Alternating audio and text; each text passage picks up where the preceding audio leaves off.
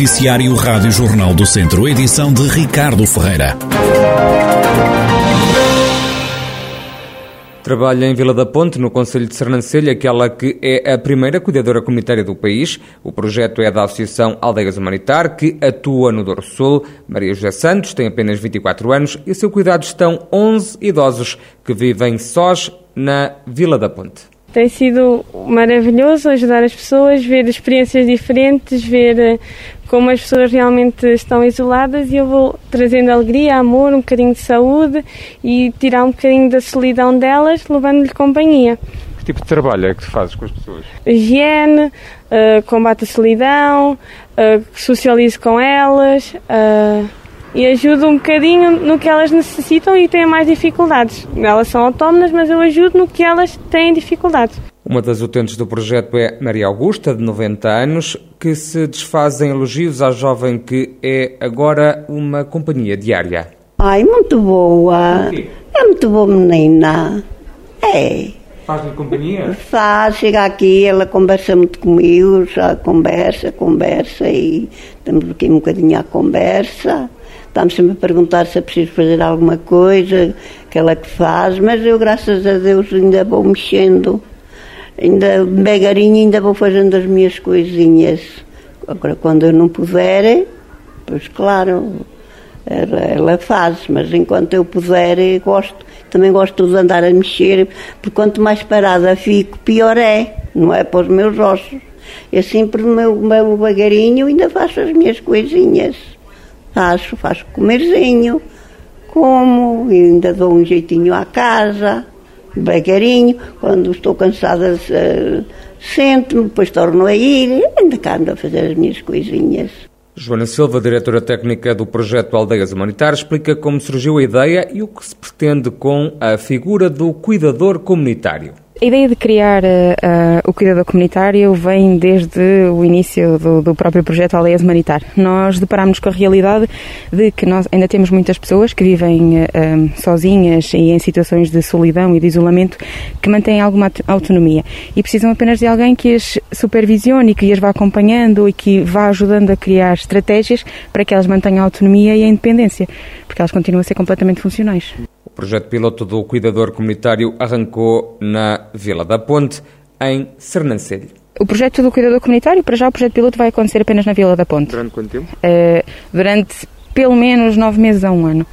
Uh, pronto, e nós vamos ver, depois fazer a avaliação do projeto piloto e decidir o que é que vai acontecer a partir daí. Mas a ideia era, se correr bem, alargar? A ideia, se correr bem, era alargar. Neste momento, nós estamos apenas a fazer o projeto piloto e depois da avaliação do projeto piloto, depois iremos fazer propostas sobre o que é que poderá dar continuidade ao, ao cuidador comunitário e o que é que virá a partir daí. Porque o cuidador comunitário, apesar de eh, cuidar também das pessoas que estão, que estão em situação de solidão, como eu já referi antes, ele também faz o acompanhamento dos cuidadores.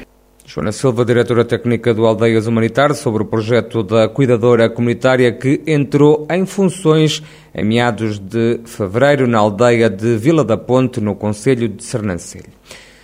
Sinfãs acaba de ser reforçado com mais duas EIP, equipas de intervenção permanente, que se juntam às duas que já funcionavam nas corporações de bombeiros voluntários de Sinfãs e de Nespereira. O presidente da Câmara Municipal, Armando Morisco, justifica o reforço destas duas novas equipas de intervenção permanente com o acidentado território e a elevada extensão do Conselho. O Conselho de Sinfãs é constituído por 502 lugares, 14 freguesias e 240 km quadrados do território, com um acidentado geográfico muito significativo. Basta lembrarmos que temos lugares a 10 metros de altitude e outros acima dos 1000 metros, e que importa, de facto, garantir que a nossa população tenha a maior segurança possível e tenha os meios de socorro disponíveis em maior proximidade e maior disponibilidade possível. Por outro lado, também sabemos que é cada vez mais difícil o voluntariado nas nossas corporações de bombeiros e considerando esta área geográfica, esta de, da população, é, é procura cada vez mais do turismo no nosso território e, portanto, um combate mais eficaz aos incêndios florestais, porque estamos a falar também de combate a incêndios florestais além, naturalmente, do socorro diverso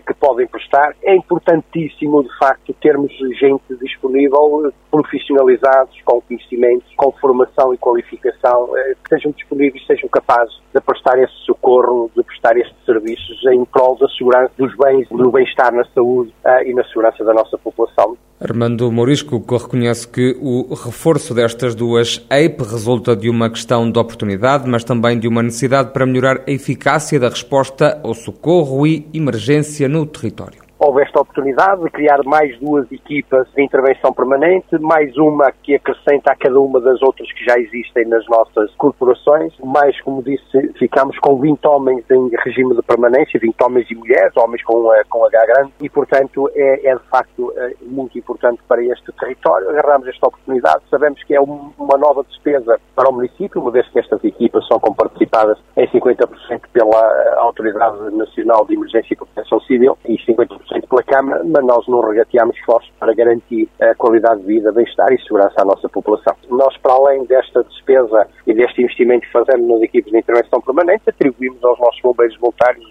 a cada uma das corporações 45 mil euros de subsídio anual e, para além disso, comparticipamos até 30% nas obras, nos investimentos realizados nos seus quartéis, bem como em 20% cada uma das viaturas que são adquiridas por essas instituições. Armando Morisco, presidente do município de Sinfãs, conselho que tem a partir de agora quatro equipas de intervenção permanente, duas nos bombeiros de Sinfãs e outras duas na Corporação de Nespereira.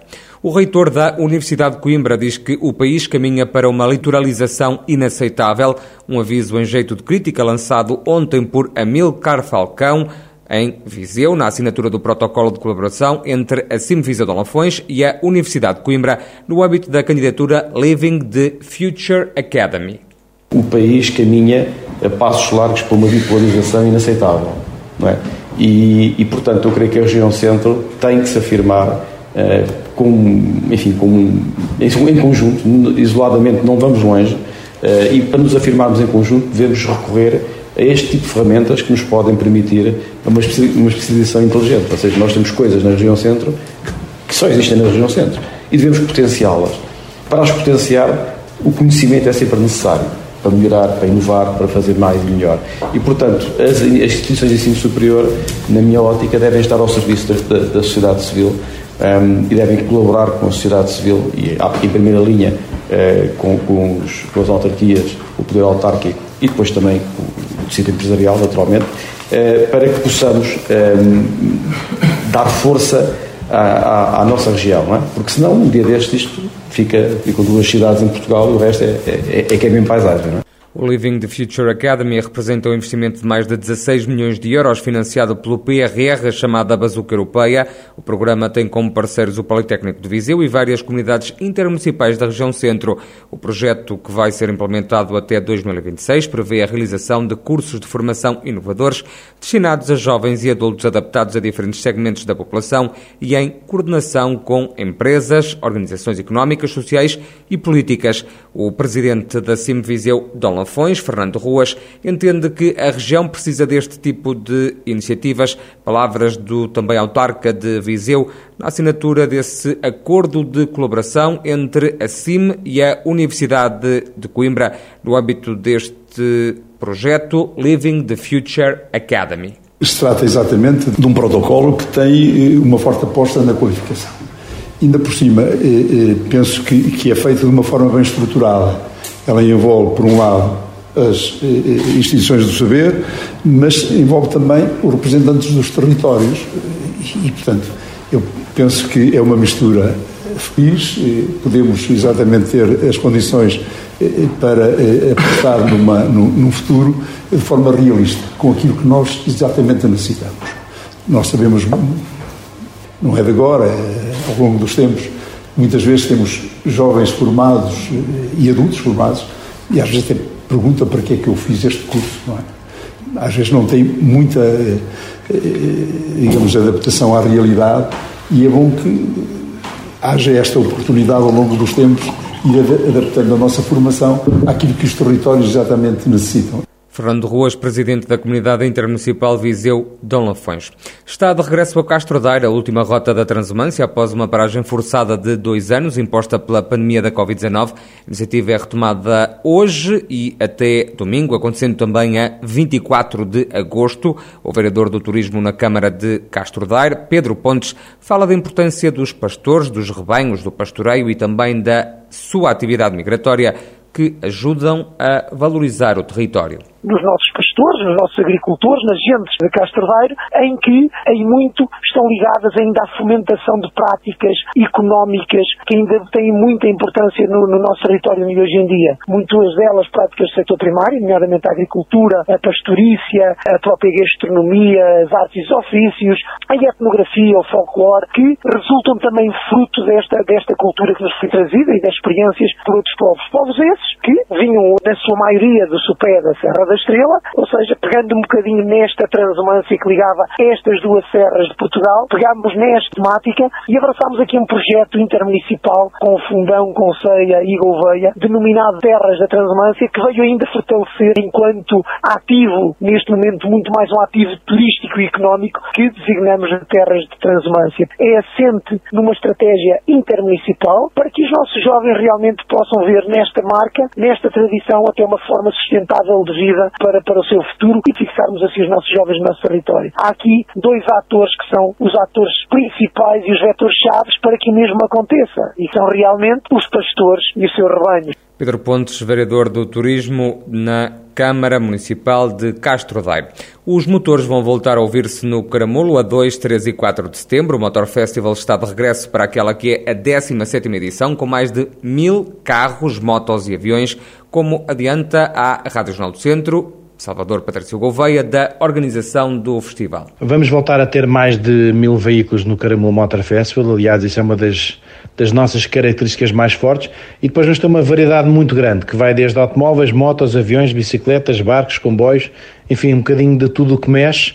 Um, gostamos sempre de mostrar desde automóveis antigos a modernos, desde, desde veteranos aos mais, aos mais recentes e às últimas, aos últimos lançamentos do mercado, e depois também mostrar muitos veículos institucionais que estamos a fechar este ano com algumas, com algumas empresas históricas portuguesas para que tragam os seus veículos históricos das suas coleções, uh, para mostrar um bocadinho o que é que é a nossa história cruzada com, com o mundo motorizado. Há vários pilotos conhecidos a alinhar nesta edição do Motor Festival. Podemos já dizer que vamos ter aqui o Rui Ramalho, que tem o recorde de sempre mais rápido da subida da rampa do Caramulo. Vamos ter o Pedro Salvador, também um piloto que conhece muito bem o traçado. Vamos ter a dupla Rui Madeira e Nuno Rodrigues da Silva, que venceram o Campeonato Mundial de Rallys do Grupo N em 1995 e vão trazer o próprio automóvel com que venceram nesse ano. Portanto, vamos ter aqui uma dupla histórica montada no, no bólide com que com que se tornaram campeões mundiais nesse ano.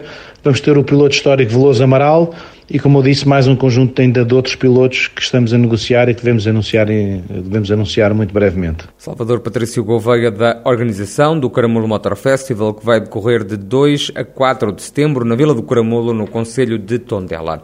E três jovens artistas, entre elas uma natural de Viseu, estão em residência artística esta semana no Teatro Viriato, em Viseu, com o projeto Fase Latente. A peça está agora a ser repensada na cidade de Viriato, é o que explica Ana Arinto, uma artista natural do Conselho Viziense. Nós já estreámos este projeto em Almada, em maio. Neste caso, como nós já estreámos, tivemos a oportunidade de ter, de qualquer forma, este espaço sucedido pelo Teatro Viriato um, e, e, estamos a usá-lo como forma de repensar algumas coisas do, do, projeto, que é um projeto, como todos, que devia ter esta oportunidade sempre de ter um novo olhar, não é? E uma nova perspectiva sobre a coisa e depois até termos uma apresentação pública e algumas pessoas de referência que, que vieram ver um, da nossa referência, não é? Um, estamos a, a, questionar novas questões sobre o, o, projeto, de forma a ele poder avançar num sentido positivo, não é? Sempre em frente e, uh, e, e a melhorarmos algumas coisas que possam estar menos trabalhadas ou menos pensadas. A peça Fase Latente, que está em residência artística no Teatro Viriato esta semana, vai ser apresentada no sábado no Teatro dos Estudantes da Universidade de Coimbra.